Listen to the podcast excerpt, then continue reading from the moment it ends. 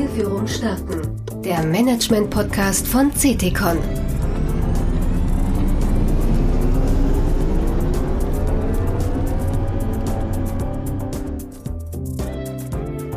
Herzlich willkommen zu einer weiteren Expedition unserer Reihe Zielführung starten, dem Management-Podcast von CTCon. Mein Name ist Christian Bungenstock, ich bin Partner bei CTCon in Düsseldorf. Heute erkunde ich gemeinsam mit Ihnen und unseren drei Experten erfolgreiche Wege zum Smart Working. Mit den Lockdowns hat die seit über 20 Jahren schleichende Fortentwicklung unserer Arbeitswelt rasant an Fahrt gewonnen. Begleiten Sie uns in den nächsten Minuten auf unserer aktuellen Exkursion zu den neuen Chancen, Möglichkeiten und Erfahrungen in der Gestaltung unseres Arbeitsalltags. Mit von der Partie sind Dr. Katja Gerke, Hauptabteilungsleiterin Organisationsentwicklung der Versicherungskammer Bayern. Der ganzheitliche Kulturentwicklungsansatz Smart Working ist ein strategisch wichtiges, von ihr begleitetes Programm, in dem die VKB alle ihre Aktivitäten zur New Work Transformation und zur Arbeitsplatzflexibilisierung bündelt. Gunnar Elbers berät für CETICON-Konzerne und smarte Mittelständler in den Themen Organisationsentwicklung, People Management und Development seit über 20 Jahren. Als Associate Partner leitet Gunnar unser Competence Center Human Capital and Change und begleitet dabei unter anderem die Etablierung von New Work durch Change und Trainingsprogramme. Dr. Helmut Kräumerer ist ebenfalls Associate Partner von Ceticon und berät mit Fokus Versicherungsunternehmen in der Weiterentwicklung ihres Operating Models und in der erfolgreichen Gestaltung von Transformationsprozessen.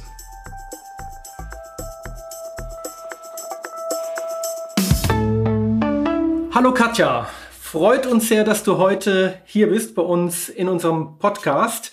Wir haben heute ein spannendes Thema, was wir gemeinsam besprechen wollen. New Work. Herzlich willkommen. Hallo Helmut, hallo Gunnar. Schön, dass ich da sein darf. Wir freuen uns auch. Katja, das Thema New Work beschäftigt ja nicht nur euch bei der Versicherungskammer, sondern ganz viele unserer Klienten. Man könnte schon fast sagen, das ist ein Thema in aller Munde. Und häufig sehr stark angetrieben durch das Thema agile, crossfunktionale Zusammenarbeitsformen, die in den letzten Jahren an Bedeutung gewonnen haben. Andererseits aber auch aus der Erkenntnis heraus, dass Mitarbeiter immer stärker auch mehr Flexibilität mit Blick auf Arbeitszeit und Arbeitsort suchen. Und ich glaube, man kann auch sagen, dass die Pandemie in den letzten zwei Jahren da sicher nochmal als Katalysator gewirkt hat und den Veränderungsdruck erhöht hat. Ihr bei der Versicherungskammer habt euch ja sehr früh mit dem Thema schon auseinandergesetzt, habt ein Programm Smart Working proaktiv aufgesetzt, um euch den Herausforderungen dieser neuen Arbeitswelt zu stellen. Wir hatten das Glück, euch dabei auch unterstützen zu dürfen.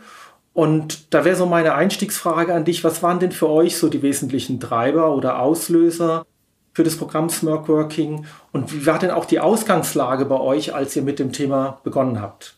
Ich würde tatsächlich sagen, dass das Thema älter ist als die Corona-Pandemie. Wir haben vor fünf, sechs Jahren schon das ganze Thema auch Agilität, Zusammenarbeit, Kollaboration, crossfunktionale Zusammenarbeit sehr stark auf dem Zettel gehabt, haben da auch einige Programme schon im Konzern vor Smart Working gehabt, um dieses Thema zu bespielen.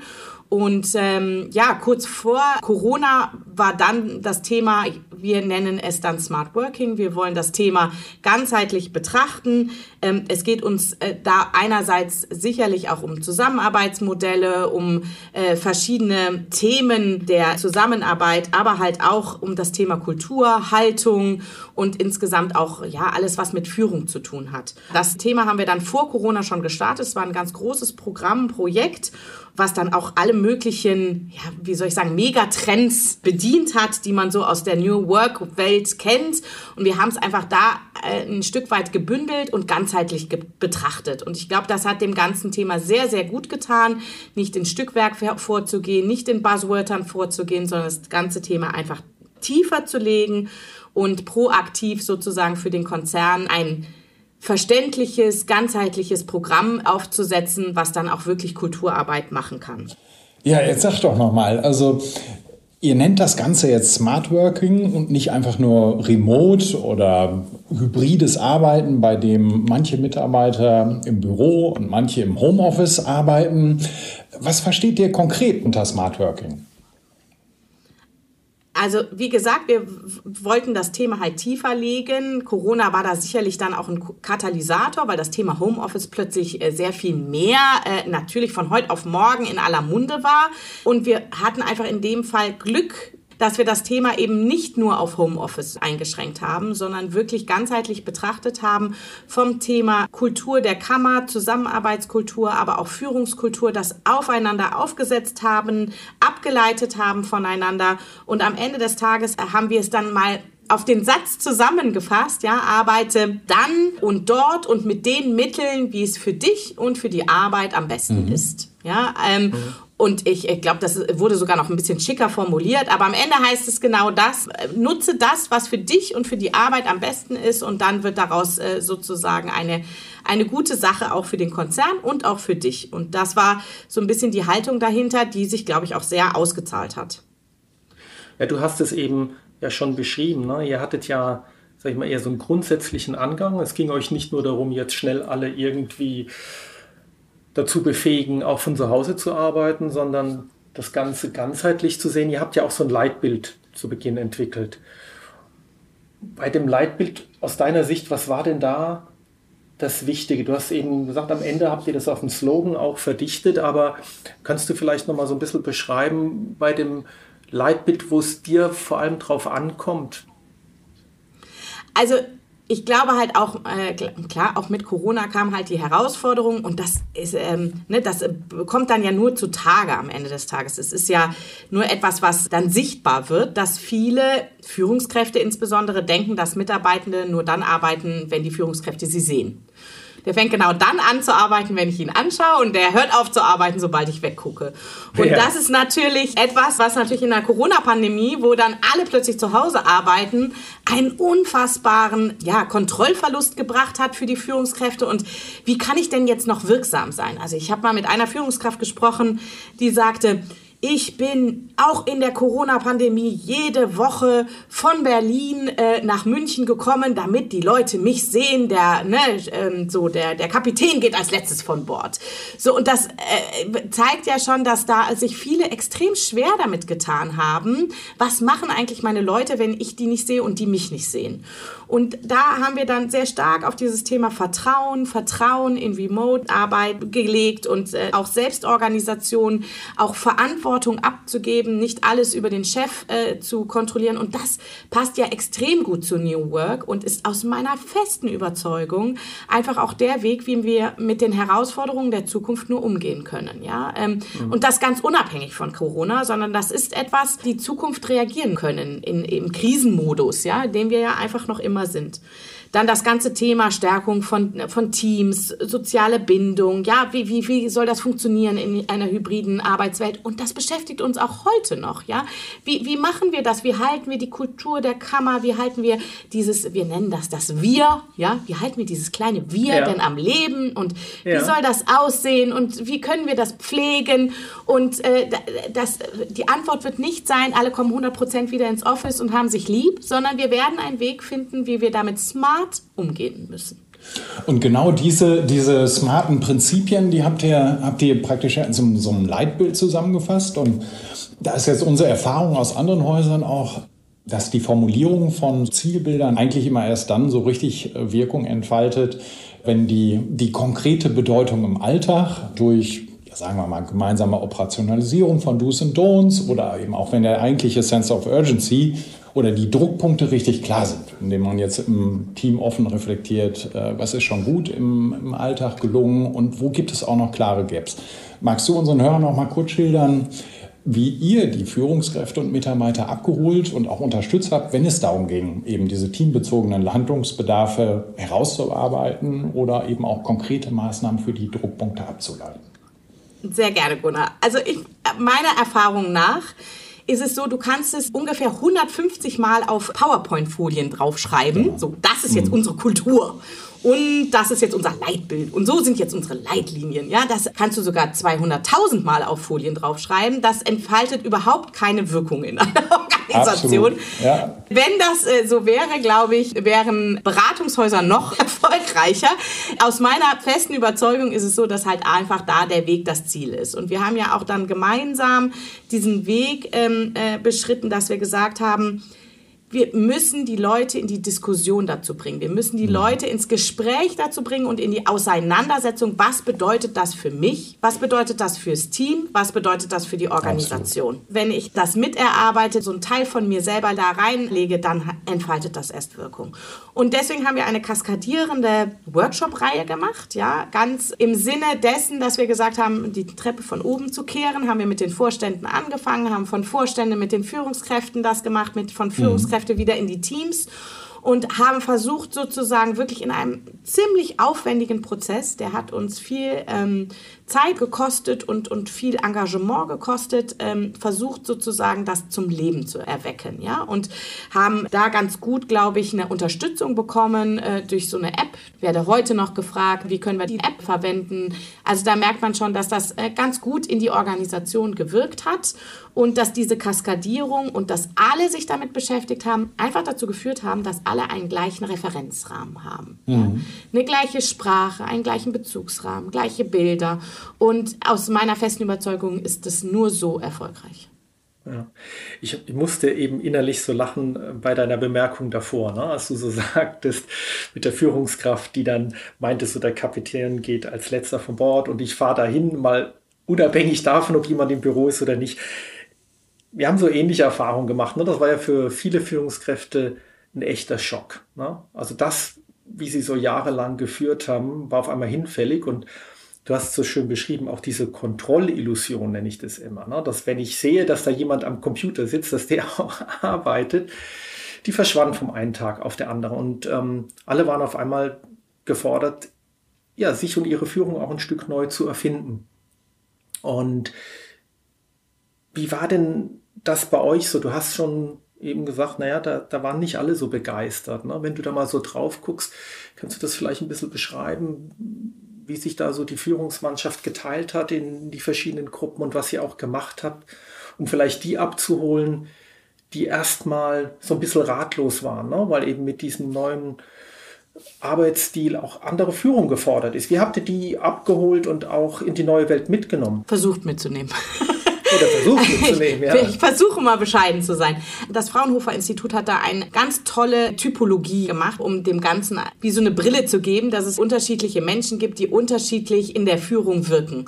Und das ist aus meiner Sicht auch völlig legitim und total in Ordnung, dass unterschiedliche Menschen sich unterschiedliche ähm, ja, Wirkmechanismen angeeignet haben, die vielleicht auch zu ihrer Persönlichkeit passen. Und ja. äh, genau diese unterschiedlichen Menschen musst du dann natürlich auch abholen und denen auch Mittel und Möglichkeiten aufzeigen, wie sie vielleicht in dieser neuen Welt auch nochmal anders wirken können. Ja, es wäre so schön, wenn man die in ein zweistündiges Seminar schicken würde und dann wäre alles wieder gut. Ja. ja, also uns ist völlig bewusst, dass das ein Weg ist und dass das kein Sprint ist, sondern ein Marathon und dass man da miteinander sozusagen auch arbeiten muss und Wege finden muss.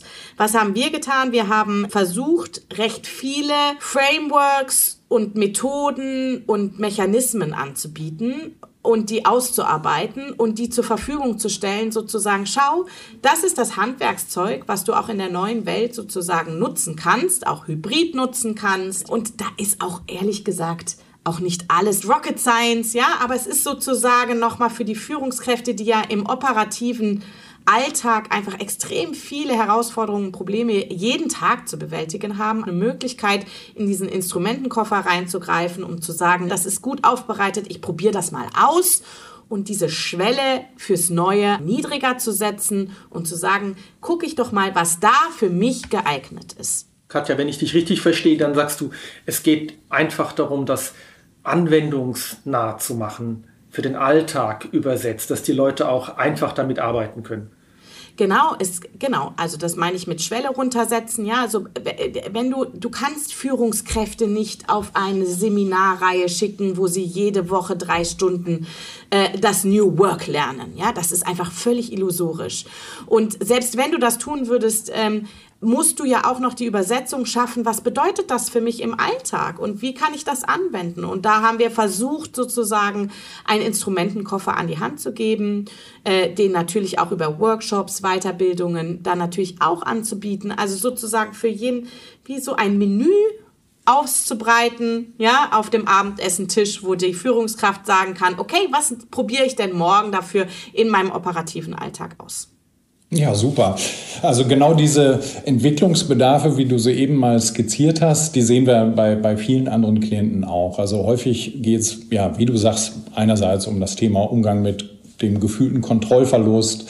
Ne, äh, wie kann ich das Vertrauen in die Remote-Arbeitenden eben stärken?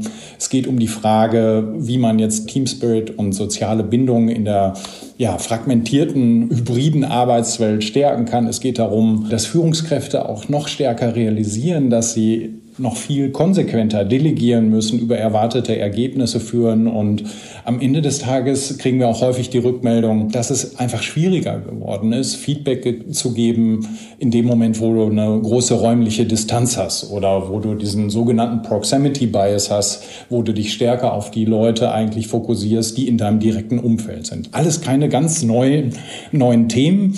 Ähm, ich glaube, die Herausforderung besteht ja einfach darin, dass man Führungskräfte befähigt, dass sie sowohl analoge als auch digitale äh, arbeitende Teammitglieder gleichermaßen erfolgreich führt und dass man sie anregt, ihr, ihr bisheriges Führungsverständnis in der neuen Arbeitswelt zu reflektieren. Und da begegnet uns in unseren Führungskräftetrainings immer wieder die Frage auch von Führungskräften, Mitarbeitern nach ganz konkreten Regelungen zu Anwesenheit, Abwesenheit, ob es jetzt 40, 60, 60, 40 und so weiter ist und wie man diese dann für sich oder auch in seinem Team am besten ausgestaltet. Und da würde uns nochmal interessieren, welchen Rahmen habt ihr da bei der VKB gesetzt für Führungskräfte und Mitarbeiter? Warum und äh, wie wird der heute gelebt? Also tagtäglich werde ich das gefragt, ja, äh, ob wir nicht jetzt endlich mal eine Regelung dazu äh, einführen könnten. Ja, das äh, wäre doch sehr hilfreich. Aber ganz ehrlich, das würde ja komplett und total unserem Slogan widersprechen. Arbeite dann und dort mit den Mitteln, wie es für dich und die Arbeit am besten erscheint. Ja, ähm, natürlich sind Regeln einfacher. Und ich glaube tatsächlich, dass wir sehr stark sozialisiert sind, immer nach Regeln zu gucken äh, und nach Regeln zu handeln und nach Regeln uns zu richten. Ja? In einer komplexen Welt wird das äh, regelbasierte Handeln aber durchaus immer schwieriger und schwieriger und häufig toxisch. Ja? Und wenn ich jetzt sagen würde, bitte kommt alle zweimal im Monat rein, dann bin ich der festen Überzeugung, ist das nicht die Lösung des Problems. Und deswegen machen wir das auch nicht, sondern wir äh, nennen es die doppelseitige Freiwilligkeit. Das heißt, Mitarbeitende plus Führungskraft sollen sich darüber auseinandersetzen, am besten auch noch im Team, ja, wie es für sie und die Organisation und das Team am besten ist. Ja, das ist schwieriger. und es ist am Ende des Tages prinzipienbasiert und prinzipienbasiertes Handeln ist halt immer etwas, wo ich halt ein bisschen mehr, ja, Mühe reinlegen muss, weil ich äh, sozusagen ich nicht habe, bei Rot muss ich stoppen und bei Grün darf ich fahren, sondern ich muss halt gucken im Kreisverkehr, kommt einer angefahren und darf ich in den Kreisverkehr fahren oder darf ich es halt nicht. Und das äh, setzt auf die Intelligenz des Systems, das äh, setzt auf die Intelligenz des Einzelnen und damit auch stärkt es aus meiner Sicht ganz klar die Verantwortung der Organisation, des Einzelnen, des Teams. Und das ist genau das, was wir brauchen in der heutigen Zeit. Und deswegen, ähm, ja, versuche ich das immer sehr stark hochzuhalten. Gerne wird mir dann entgegengesetzt, dass, ähm, wie, wie ich denn damit umgehen würde, dass jetzt dann die Kultur darunter leidet. Und in dem Fall antworte ich sehr gerne darauf, dass ich sage, wir sind doch noch überhaupt nicht in einem stabilen Zustand oder so, ja. Also Leute, wir haben gerade erstmal, schaut euch mal um, nach Corona kam dann gleich die Energiekrise und dann haben wir darauf auch wieder reagiert. Natürlich mussten wir ja. Lasst uns doch einfach mal ein Tacken Geduld haben. Wir haben, ich weiß nicht, 200 Jahre in der alten Arbeitsweise gearbeitet. Lasst uns doch mal bitte zumindest mal noch ein, zwei, drei Jahre mit dieser neuen Arbeitsweise uns äh, anfreunden, damit umgehen, lernen, iterativ lernen. Ein, ein ne, das ist äh, Fahrradfahren geht auch nicht an einem Tag. Und dann äh, fällt man auch mal runter vom Fahrrad. Das kann alles passieren und dann müssen wir halt gucken, wie wir damit umgehen. Aber ähm, einfach, äh, ich äh, appelliere daran, da einfach ein bisschen Geduld mit uns selber zu haben mhm. und das zu mhm. üben und auszuprobieren. Und dann schauen wir mal, wo wir in zwei, drei Jahren stehen. Du hast es jetzt schön in den Kontext gesetzt. Ne? Alle reden immer so von VUCA-Welt ja? und gleichzeitig ist dann manchmal der Wunsch einfach da in die alte Arbeitswelt trotzdem zurückzugehen und das passt nicht ganz. Und das, was du beschrieben hast, ich will das mal ergänzen, was uns häufig schon begegnet und was ja auch in den letzten Wochen der Presse wieder groß zu finden war, einzelne Vorstandsvorsitzenden, die dann auch verkinden, alle zurück ins Büro und so auch etwas undifferenziert und, und ansatzlos. Ne? Und wenn wir so über Smart Working reden, du hast es ja auch schon mehrfach betont, dann geht es ja um die Frage, wann macht es denn eigentlich Sinn, im Büro zu sein und wie schaffen wir sinnvolle Anlässe, damit wir gemeinsam ins Büro zusammenkommen. Ja? Und darüber entsteht ja auch Attraktivität, wieder ins Büro zu gehen, anstatt vielleicht einfach nur dumpf zu sagen, jetzt alle mal wieder zurück an Bord. Und meine Frage wäre, wie seid ihr denn mit dem Thema umgegangen? Habt ihr das versucht ähm, aufzubereiten und die Führungskräfte zu unterstützen im Sinne, bei folgenden Anlässen macht es vielleicht mehr Sinn, ähm, hybrid zu arbeiten oder remote und bei folgenden Anlässen zeigt die Erfahrung, dass es sinnvoll ist, alle zusammenzukommen. Also wie unterstützt ihr da die Führungskräfte, sich zurechtzufinden und auch für sich klar zu kriegen, welche Arbeitsform zu welchem Arbeitsanlass am besten passt? Also da sind wir auch noch längst nicht am Ende. Wir sind da auch noch in einem iterativen Lernprozess. Wir haben jetzt gerade noch eine Interviewreihe gemacht, um genau nochmal den Puls auch an die Organisation zu kriegen. Wo steht ihr gerade? Was braucht ihr gerade? Was sind eure Herausforderungen? Wo habt ihr Ängste? Was findet ihr auch gut? Ja, also es kommt auch ganz viel, und das möchte ich auch mal an der Stelle sagen, die sagen, Mensch, das gibt total viele tolle neue Möglichkeiten. Und durch die Begegnungen, die ich jetzt im Büro habe, die so viel intensiver sind, auch mit anderen Bereichen, die jetzt plötzlich neben mir sitzen, entstehen viele ganz tolle neue Anlässe, die vielleicht gar nicht unbedingt reguliert sind. Wir haben die Erfahrung gemacht, auch bei Auswertungen für, von unserem Buchungstool, Anwesenheitstool, dass solche Sachen wie natürlich eine Welcome Back Party oder so ganz großartig funktionieren. Es funktioniert auch der Schoko-Nikolaus, der in der Kantine ab, abgegeben wird, ja. Äh, wir hatten ganz toll vor Weihnachten einen Sing-Contest, ähm, der spontan im Foyer entstanden ist, ja. Auch das war etwas, äh, was einfach dazu geführt hat, dass Leute wieder gerne ins Büro gekommen sind ähm, aber natürlich auch themenartig ähm, zu, zu arbeiten. Also gerade bei uns, wir haben zum Beispiel so bei mir in der Hauptabteilung Supervisionsgruppen, die haben wir uns selber auch gegeben als Regel, sind natürlich in Präsenz, ja, weil man dann sich ganz anders austauschen kann. Wenn es dann so ist, dass einer Hybrid dazugeschaltet wird, das geht und es geht gut. Sag mal jetzt, haben wir viel darüber gesprochen, Mindset Change, Unternehmenskultur, was braucht es führungsseitig, was braucht es auch teamseitig, um für sich zu klären, wie man in dieser flexiblen Arbeitswelt zukünftig erfolgreich ist. Zweite Seite der Medaille ist ja auch, dass die Arbeitsausstattung, Büroinfrastruktur eben auch passt. Und in dem Kontext setzt ihr in dem Projektstrang Campus eben auch nochmal ganz gezielt Akzente. Und da wäre nochmal die Frage, was war für, für, euch da genau der Hintergrund und wie habt ihr die Flexibilisierung dieser Bürowelt gestaltet ähm, und auch Akzeptanz für die hergestellt? Wir haben zunächst einmal wirklich auch ein Raumkonzept gemacht. Ähm, und da ist sozusagen ganz aus Smart Working kommend ganz klar, dass du anderes brauchst als früher. Ja, mhm. in, den, ähm, in der. Büroinfrastruktur und in den äh, Raumflächen. Ja, du brauchst halt sehr viel mehr Kollaborationsflächen, du brauchst viel mehr flexible, äh, äh, ausgestattete ähm, äh, Projekträume, du brauchst äh, äh, sehr viel mehr die Möglichkeit, sich schnell zurückzuziehen, ad hoc zurückzuziehen, ja, um was zu besprechen. Das ist nicht mehr so, dass jeder seinen Arbeitsplatz hat und gut ist, sondern du musst ganz, ganz neue, flexible Raum ähm, Module kreieren. Und das haben wir getan. Wir haben das auch nochmal sehr stark tätigkeitsbezogen gemacht. Ähm, wir haben gesagt, es kommt auch auf die Tätigkeit an, äh, die ich ausführe. Ja, haben da auch Mitarbeiterreisen sogenannte gemacht, um wirklich auch rauszufinden, wie arbeitest du, damit wir die Arbeitsumwelt dann auch dementsprechend bestmöglich anpassen können. So, das haben wir an einigen Pilotbereichen ähm, ausgerollt, haben das auch dann gezeigt. Ja, das kam auch richtig, richtig gut an. Ähm, und insofern gehen wir jetzt gerade Schritt für Schritt vor, das im Konzern auszurollen und da auch wirklich zu zeigen, was das Gute an der Geschichte ist. Ja, das bedeutet aber nicht, dass das jeder ganz, ganz toll findet, ja, weil es natürlich auch immer ein kleiner Verlust ist. Und ich sage immer sehr, sehr gerne, ähm, wir sind halt 200 Jahre lang, das kleine Wir ist 200 Jahre lang in die Arbeit gekommen und hatte seinen eigenen Arbeitsplatz und der war so ein bisschen wie eine kleine Heimat. Das ist mein zweites Zuhause, ja. Meistens habe ich dann noch 20 Jahre lang mit, dem, mit der gleichen Kollegin äh, in einem Raum gesessen. Das war meine zweite äh, Ehefrau oder Ehemann und irgendwie habe ich mich da sehr wohl und zu Hause geführt. Und plötzlich nimmt die blöde Kammer ähm, mir diese, diese Heimat weg, ja, und sagt, du kriegst keine mehr und jetzt äh, äh, musst du dir irgendwo irgendwo dich anonym einbuchen. Ja?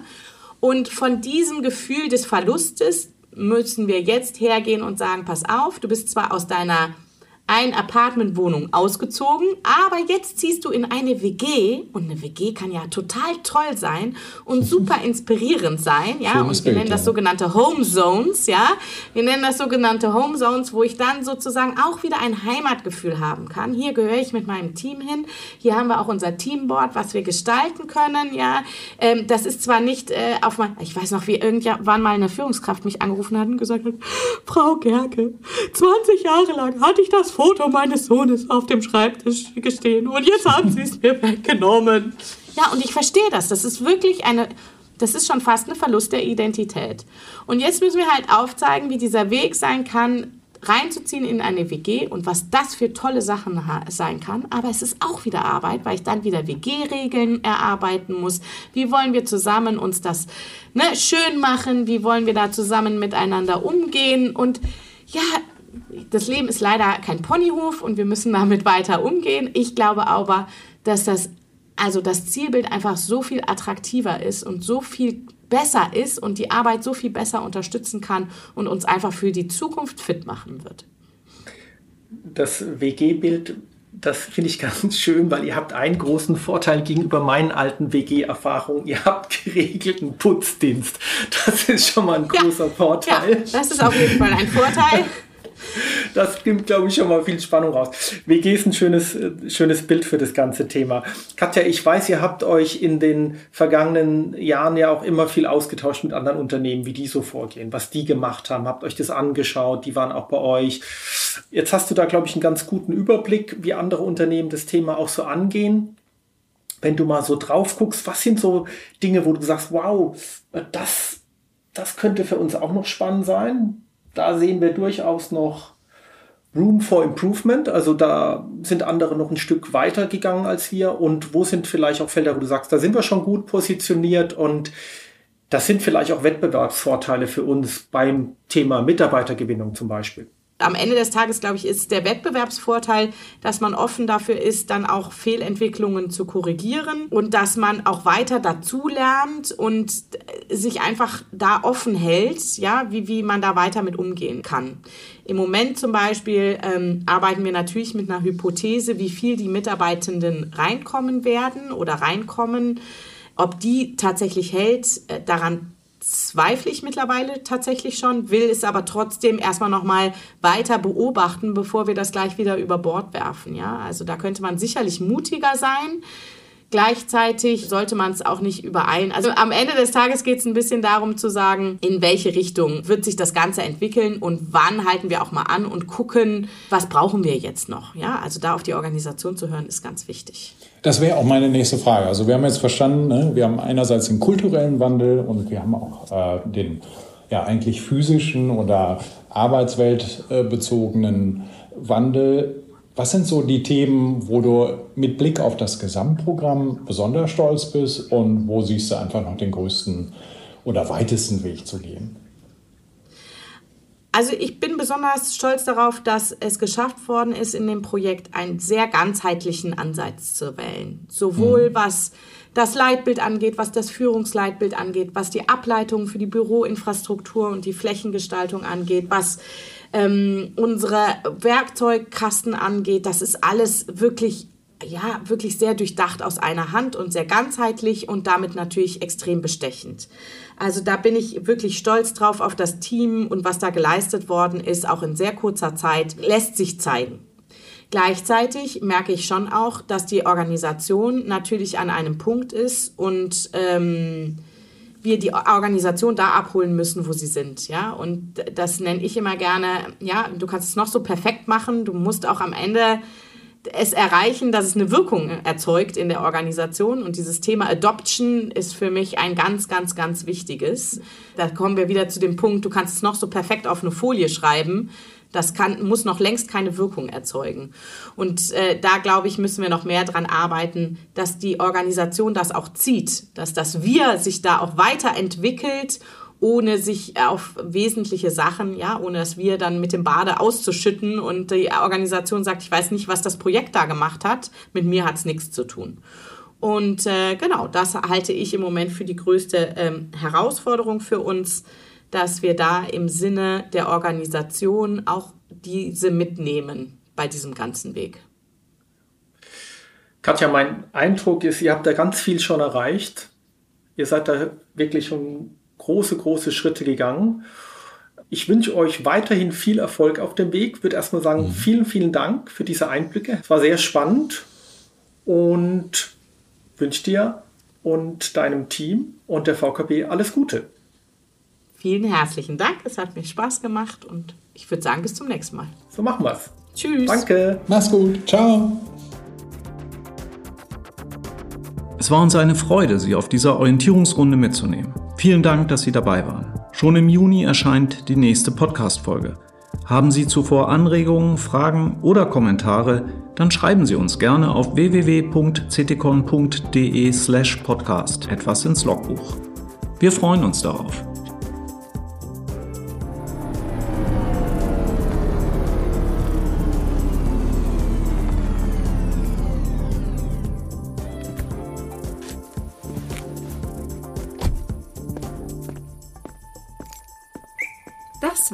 Zielführung starten, der Management-Podcast von CTCon.